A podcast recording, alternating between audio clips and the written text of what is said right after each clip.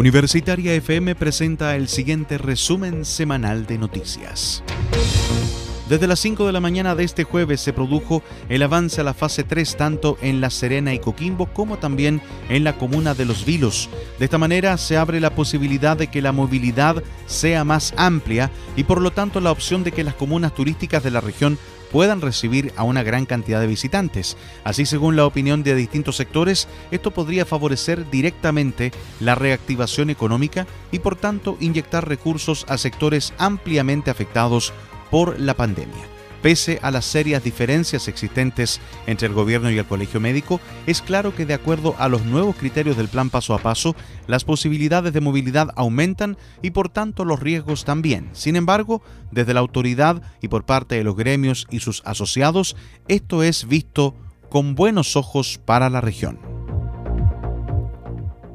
La modificación presupuestaria que desarrolla el municipio de Coquimbo bajo la administración del nuevo alcalde Alima Nucheri genera ya opiniones. El día de ayer en Consejo Municipal los concejales de Coquimbo aprobaron en sesión extraordinaria firmar un contrato directo para la recolección de residuos domiciliarios y sepultando además la realización del tradicional evento de la fiesta de la Pampilla, puesto que los 900 millones de pesos presupuestados para esta actividad fueron puestos en línea para salvar la situación de la recolección de basura y evitar así un problema sanitario en el puerto. Si bien oficialmente el municipio no ha suspendido la celebración de las fiestas patrias en ese recinto al que llegan miles de personas, con el ajuste presupuestario quedó en claro que existe cero peso de presupuesto para la Pampilla, por lo que se dificulta que dicha actividad se realice más aún cuando el municipio pasa por una apremiante situación económica que está llevando al nuevo alcalde a tomar una serie de medidas que permitan rebajar gastos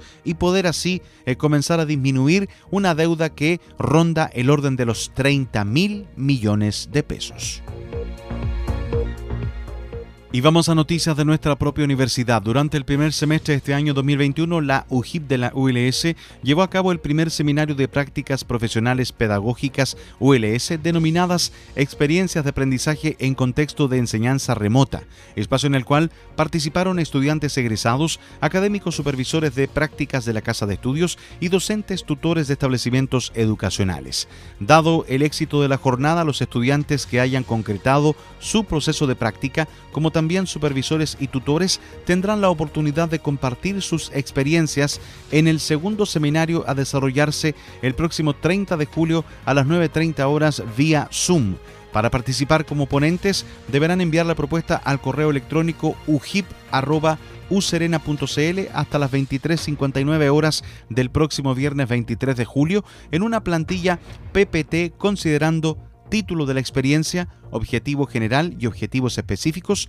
planteamiento del problema o situación, metodología, resultados y conclusiones. El formato de presentación tendrá una duración de 15 minutos y podrá realizarse de manera individual o triada formativa. Mayores informaciones a través del correo electrónico ujip.userena.cl.